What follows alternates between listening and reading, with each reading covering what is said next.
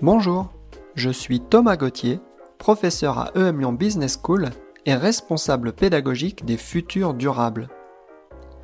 Vous écoutez Remarquable, le podcast qui va à la rencontre de celles et de ceux qui explorent les futurs possibles pour bâtir dès à présent un futur durable. Le moment que vous allez vivre se divise en quatre temps. D'abord, notre invité s'interrogera à voix haute sur l'avenir. Ensuite, il dirigera son attention vers le passé pour en rapporter quelques clés et mieux lire avec elles notre présent. Puis, il s'essaiera à formuler trois pistes d'action concrètes et réalistes à engager ici et maintenant pour contribuer à bâtir un futur durable. Enfin, dans une séquence plus intime, il nous fera découvrir comment au quotidien il s'efforce de vivre sa pensée et de penser sa vie. Bonne écoute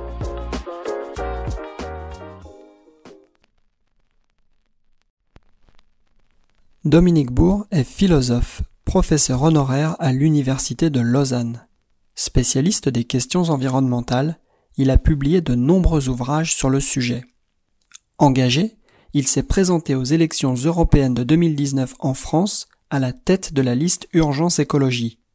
Pour lui, le 24 février 2022 nous a fait entrer dans un monde d'après, bien différent des aspirations voire des fantasmes nés de la première vague de Covid préserver la démocratie, engager sans plus tarder une véritable mutation anthropologique à l'échelle globale. Dans l'échange que vous allez découvrir, Dominique Bourg esquisse des pistes et milite pour un optimisme lucide à la hauteur de celui qui fut le moteur du Conseil national de la résistance. Bonjour Dominique. Bonjour Thomas. Bienvenue dans ce nouvel épisode de Remarquable. Alors ça y est, tu es face à l'oracle et tu sais qu'aux questions sur l'avenir que tu vas lui poser, elle va te répondre et elle va te répondre à tous les coups juste. Par quelle question est-ce que tu souhaiterais commencer ton entretien avec cet oracle? La première question que je lui poserai à cet oracle, c'est de m'indiquer quel sera le devenir et quelles seront les conséquences de la guerre en cours. Ça serait la première question. La deuxième, on sort un peu d'une actualité plus immédiate, mais probablement qu'il y a un lien entre les deux, c'est quelles seront les conséquences de cette guerre en matière de lutte contre le changement climatique? Et la troisième question, c'est presque la même, parce qu'en fait, parler du changement climatique tout seul, ça n'a pas de sens. C'est un des versants des défis qui nous sont posés aujourd'hui. Le climat sont les moyens et la fin, c'est le vivant. Alors, qu'en sera-t-il de l'évolution de la vie sur Terre en fonction du déroulé et des conséquences de cette guerre?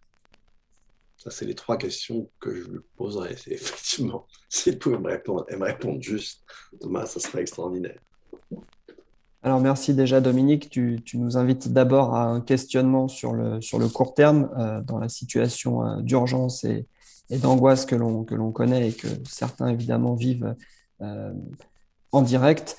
Imaginons maintenant, et peut-être que cette articulation sera un peu déstabilisante, que l'oracle ce soit toi. Donc tu viens de poser trois questions.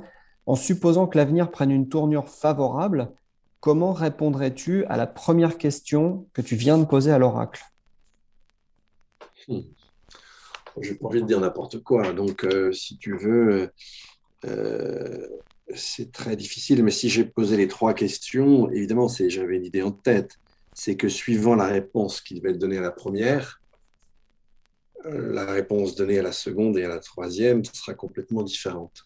En fait, en un mot, qu'est-ce qui se passe avec cette guerre?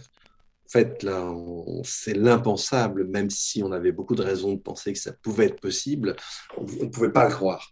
Hein, que quelqu'un, qu'un type tout seul, un dictateur, un tyran, puisse décider carrément une forme de génocide aujourd'hui.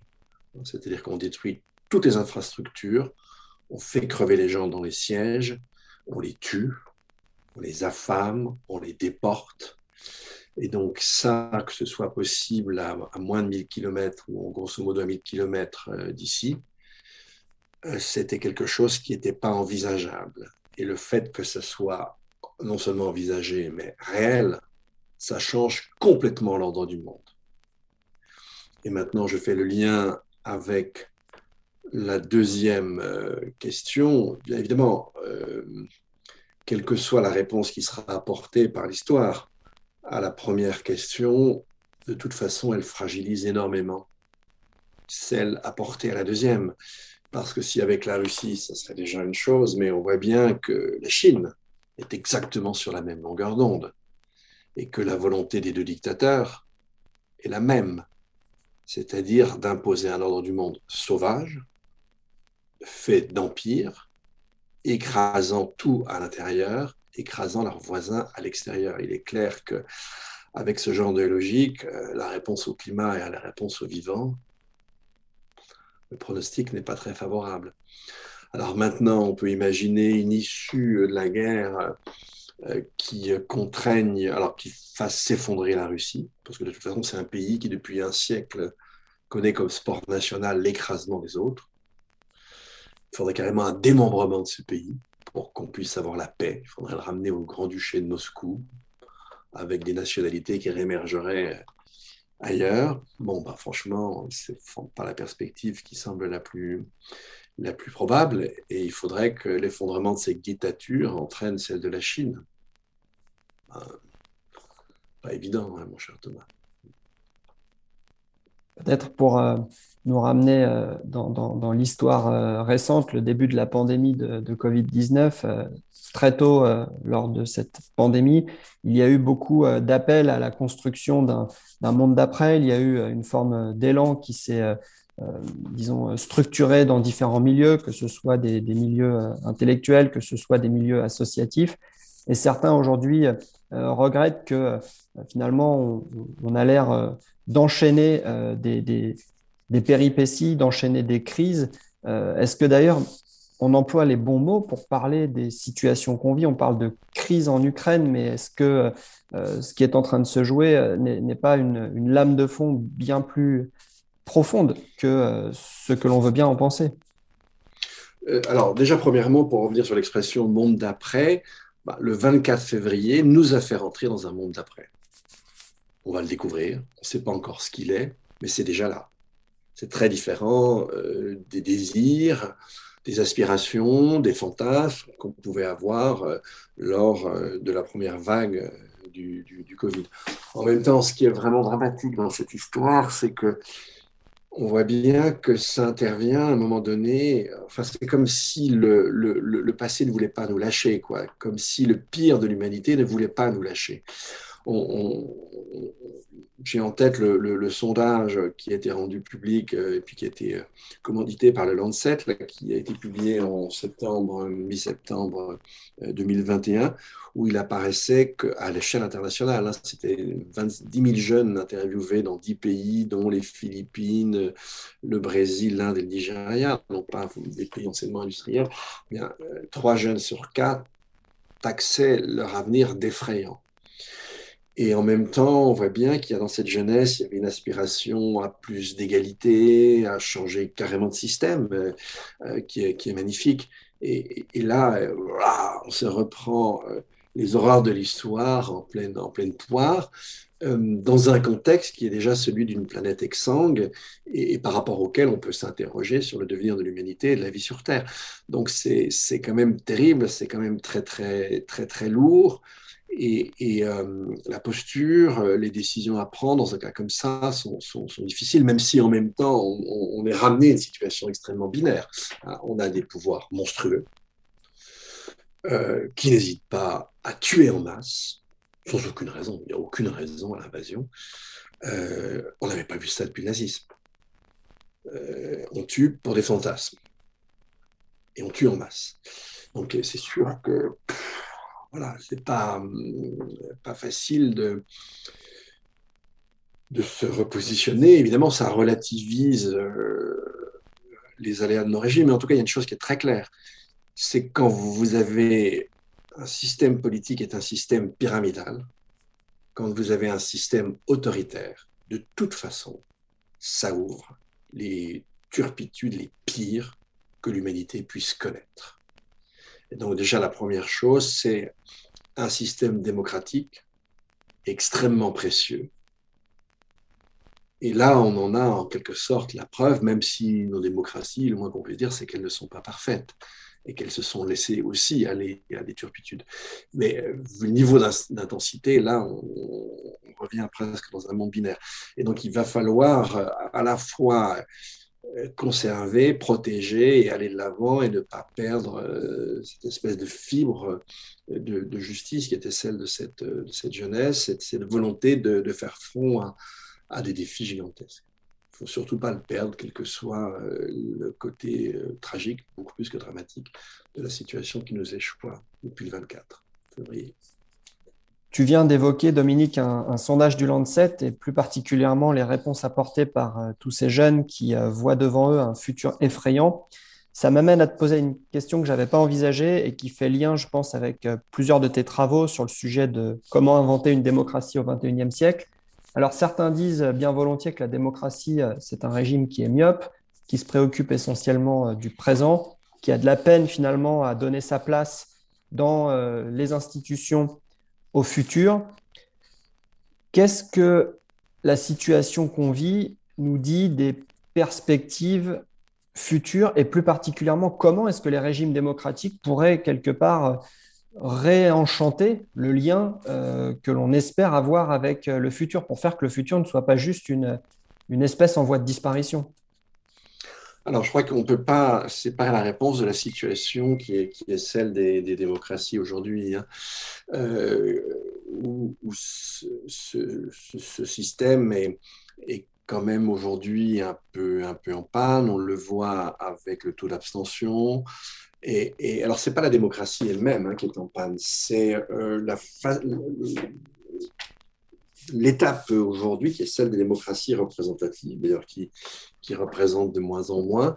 Donc là, on aurait besoin euh, aussi en même temps, nous, de, de, de, de refonder nos, démocraties. C'était d'ailleurs l'intention du, livre euh, que tu, que tu as cité. Euh, pour moi, tout ce qui se passe aujourd'hui euh, nous rappelle, et, je l'ai redit avec euh, les, dérives attachées à un pouvoir solitaire, à quel point la collégialité et la démocratie, la démocratie c'est très simple, c'est la limitation, c'est limiter le pouvoir, limiter la violence, c'est pas simplement les élections. Euh, la démocratie c'est trois choses. Effectivement, c'est le principe de la souveraineté populaire, c'est-à-dire qu'on accède à une parcelle de pouvoir que pour un temps et que parce qu'on y investit par le souverain. Mais c'est ensuite l'état de droit, c'est-à-dire que les gouvernants comme les gouvernés sont assujettis à la loi. Tout ce qu'ils peuvent faire est circonscrit, limité par la loi. Et puis, euh, c'est la question des droits humains, c'est-à-dire que la majorité, évidemment, n'a pas tous les pouvoirs, il y a un certain nombre de principes et de droits, de devoirs aussi, qui transcendent ce que le souverain peut décider. C'est ça la démocratie. Donc là-dessus, il n'y a pas à déroger d'un millimètre. En revanche, effectivement, eh bien, la, la, façon dont cette souveraineté, euh, dont la prise de décision publique peut s'organiser, évidemment, la démocratie représentative, elle est quand même défaillante. Ça ne veut pas dire qu'on peut y échapper, mais en tout cas, il faut insister sur les deux autres volets. Il y a, effectivement le principe de la délégation, c'est-à-dire je vais élire quelqu'un qui va décider pour moi, mais il faut ajouter la démocratie délibérative, participative délibérative, il faut ajouter euh, euh, la, ce qu'on appelle ici en Suisse les votations, c'est-à-dire le principe de démocratie directe, hein, ce qui fait que dans l'ensemble, euh, ça devient une démocratie semi-directe. Tu as des représentants, mais le peuple aussi peut intervenir. Donc, il n'y a pas 36 000 instruments sur lesquels agir. Mais en tout cas, voilà, euh, ça, ça il, faut, le faire. Et si on sort de cette aventure, eh bien, on peut imaginer que euh, cette question de la refondation de nos démocraties, elle aura tout son, toute son importance, comme elle l'avait eu d'ailleurs à la fin de la Deuxième Guerre mondiale donc la refondation des, démocraties comme un, euh, comme un chantier prioritaire euh, pour, euh, pour aller vers un avenir que l'on espère favorable. J'en reviens là avec le, mm. fil des questions et, la discussion imaginée que tu as avec, avec cet oracle. Tu nous as donné à entendre déjà quelles pourraient être des perspectives positives ou en tout cas aussi optimistes qu'elles pourraient l'être. Est-ce que tu peux désormais, toujours en endossant le rôle de l'oracle, euh, nous raconter un avenir qui serait euh, beaucoup plus défavorable, toujours en réponse aux trois questions que tu as posées au début de l'entretien. ah bien, c'est assez simple, malheureusement, c'est d'ailleurs le plus facile à dire, hein, euh, si j'ose. On est déjà, indépendamment de cette guerre, on est dans une situation par rapport au climat et par rapport au vivant qui est déjà tragique. En ce qui concerne effectivement le climat, comme tu le sais, euh, si on, d'une part, les 2 degrés sont déjà dans les tuyaux, que la chose soit claire, il faut arrêter de parler des 1,5 degrés, ça n'a absolument plus aucun sens. Il faut toujours avoir en tête que le climat d'aujourd'hui, grosso modo, c'est les émissions, bien grosso modo, hein, c'est les émissions d'il y a 20 ans, et que le climat qu'on aura au début de la décennie 2040, on en a déjà décidé. Et dans la décennie 2040, on a déjà décidé qu'on aurait des années à plus de 2 degrés. Maintenant, euh, ce qui va devenir après, ça va dépendre de ce qu'on va faire, non pas dans les 10 ans. Euh, il y a déjà quelques années qui sont écoulées, dans les 5, 6, 7 ans qui, viennent. Et, là, euh, malheureusement, euh, le résultat de Glasgow, c'est pas du tout qu'on va réduire nos émissions à l'échelle mondiale de moitié, mais c'est qu'elles vont augmenter d'au moins 14%, ça c'était l'estimation avant la guerre, hein, d'au moins 14% d'ici à 2030. Ça veut dire de toute façon qu'on va excéder les 2 degrés. Euh, et puis, euh, ce qui euh, a changé entre-temps, c'est que là, on voit très bien qu'on a des pays, et, la, Chine vient de le redire, la Russie ouvre un ordre international nouveau. on ouvre un, ordre international nouveau, enfin, ils sont cinglés, ces Chinois, hein, en écrasant un pays. Donc, cet ordre que veulent les Chinois, on ne nous ennuie plus avec ces sujets de droits humains, etc. Les empires écrasent. Tu penses bien que dans des conditions comme ça, le changement climatique et le devenir du vivant, euh, ça n'a plus aucun sens.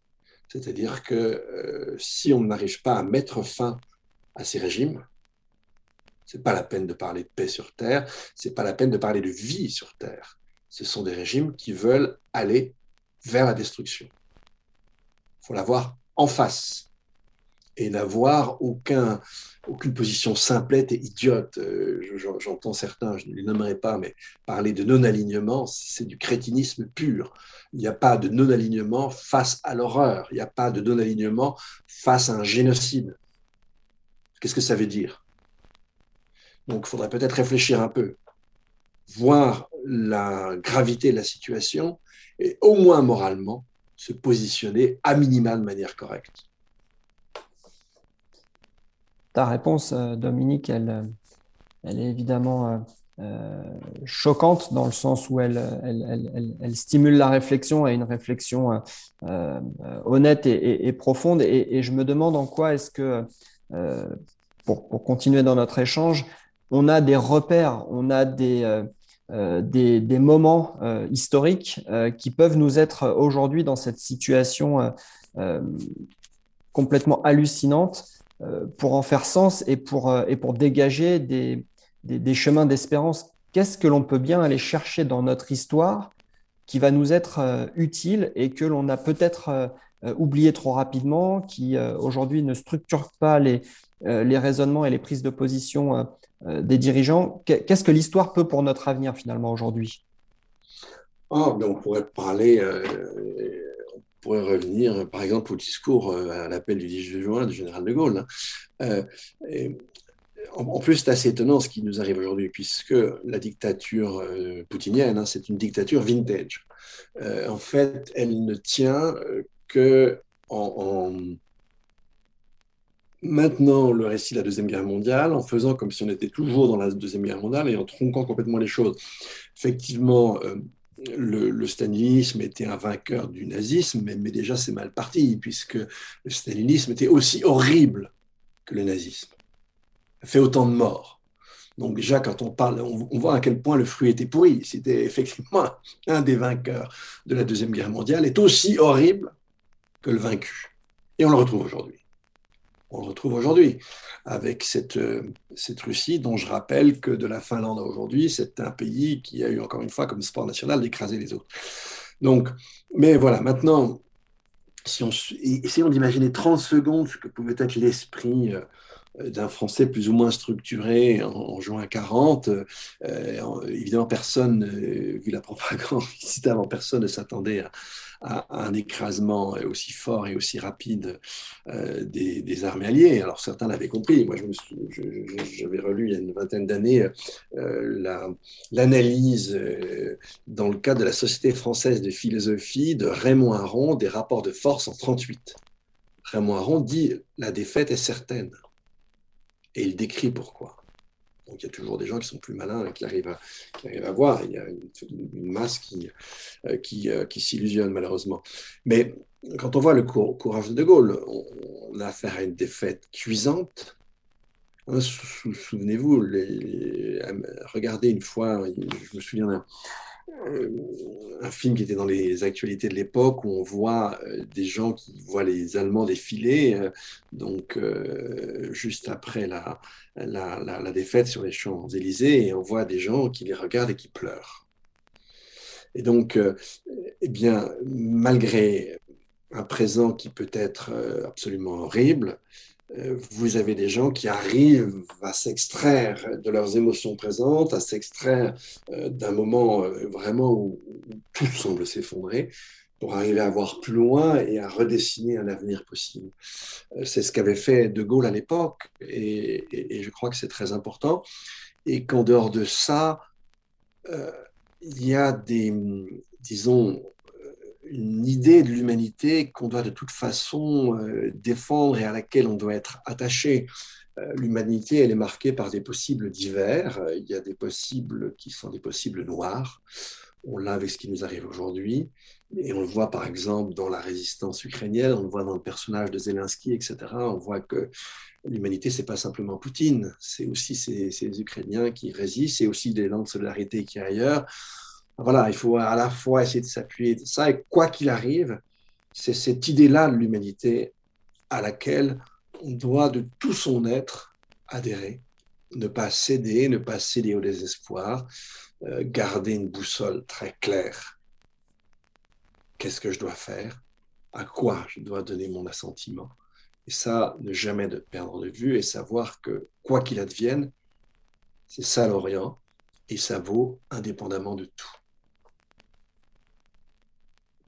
Tu ouvres avec ta réponse euh, euh, d'autres champs de questionnement, euh, là aussi, que je n'avais pas prévu d'aborder avec toi. Je te, propose, si tu le veux bien, un, pas de côté vers, vers la notion de, contrat social dont on reparle quasi rituellement avant chaque élection et en particulier avant chaque élection présidentielle en, France. Ce que je crois en, comprendre, c'est que le, contrat social, c'est finalement cette, euh, cet, objet, euh, cet, objet fictionnel qui, unit un peuple avec, euh, une, élite. Et, cette élite, quelque part, conserve la capacité à, se, maintenir au pouvoir pourvu qu'elle reste légitime. Et pour rester légitime, elle rend des services sociétaux au peuple. Ces services sociétaux doivent être sans cesse renouvelés et il semblerait qu'historiquement, ces services sociétaux nécessite que les sociétés deviennent de plus en plus complexes, deviennent de plus en plus sophistiquées. Et on le voit bien euh, quand on entend les Russes nous parler euh, d'une utilisation multiple de missiles euh, hyper véloces ou que sais-je, hypersoniques, qu'il y a une course à la complexité, notamment dans le secteur de la défense, dans le secteur militaire, et quiconque remporterait cette course à la complexité pourrait peut-être sortir vainqueur des conflits comme celui qu'on est en train de vivre. Comment est-ce que l'on réconcilie l'idée que pour se protéger, la course à la complexité ne semble pas être une option, alors qu'en même temps, on sait que cette course à la complexité, c'est une course à l'utilisation de toujours plus de matières premières et de toujours plus d'énergie, et on sait que cette course est mortifère. Comment est-ce que d'un côté, on crée les conditions d'une sécurité, d'un monde apaisé, et en même temps, on pacifie la relation qu'on a avec euh, le substrat biophysique dont on ne peut pas s'extraire. Comment est-ce que l'on résout ce paradoxe? Alors, première chose déjà sur, le fond, si l'humanité ne sait pas assumer une véritable mutation vers à la fois euh, le respect d'autrui et, le respect de ce qui l'entoure, du, vivant de façon générale, et pas simplement des, des, autres humains, dans une volonté de sobriété, euh, je veux dire, l'espèce va disparaître. Moi, j'ai absolument aucun doute là-dessus. Soit on est capable, et peut-être que cette guerre avec ses horreurs va nous y aider, euh, soit on est capable d'assumer une mutation anthropologique et à l'échelle globale. C'est un peu ce qu'avait fait le CNR en France, le Conseil national de la résistance. On a préparé pendant la guerre, avec les heures de la guerre, on a, su préparer un, programme de renouveau fondamental et de, justice. Ben, il nous faudrait un CNR à l'échelle globale. Hein. Euh, soit euh, on arrive à faire ça et on pourra s'en sortir, sinon franchement, euh, nous sommes très très très mal partis.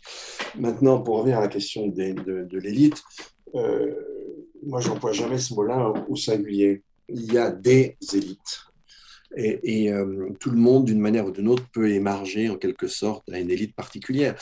Il y a des élites morales, il y a des élites euh, de la générosité, il y a euh, des élites de la sensibilité, il y a des élites, que sais-je moi, artistiques, manuelles, il y a plein d'élites.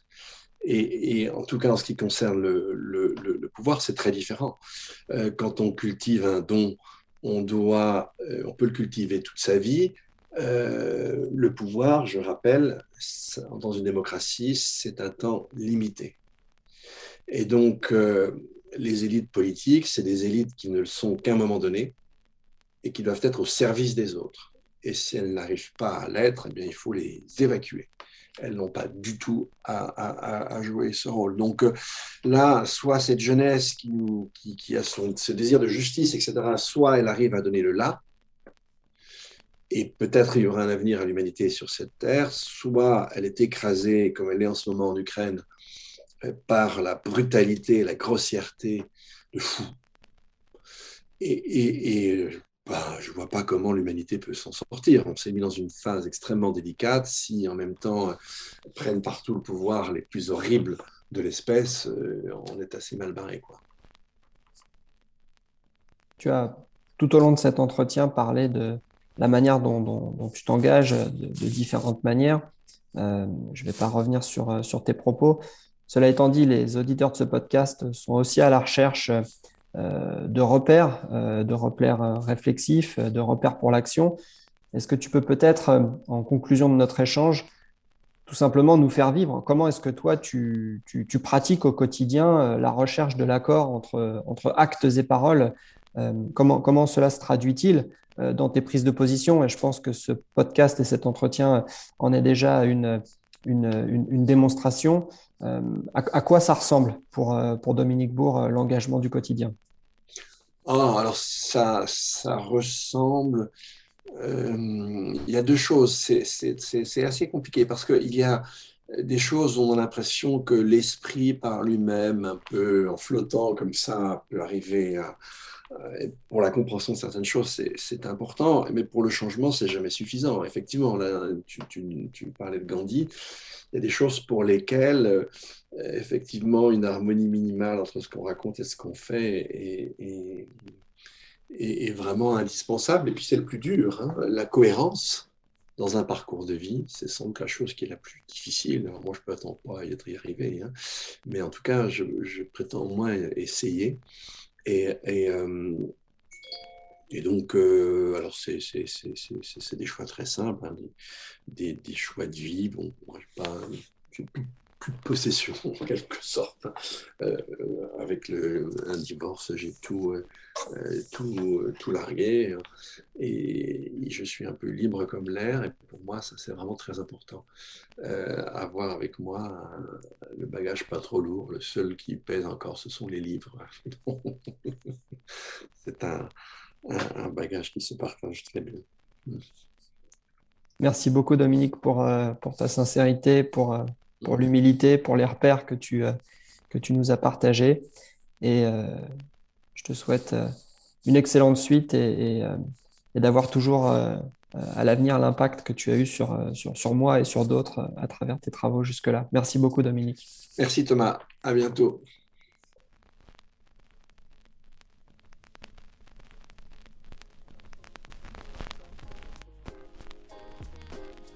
Merci beaucoup d'avoir écouté ce nouvel épisode de Remarquable. Pour suivre les actualités des futurs durables, rendez-vous sur le site d'EM Lyon Business School ou sur les réseaux sociaux. Pour ne rien rater des prochains épisodes, abonnez-vous sur votre plateforme favorite et n'hésitez pas à laisser une note et à parler du podcast autour de vous. À bientôt!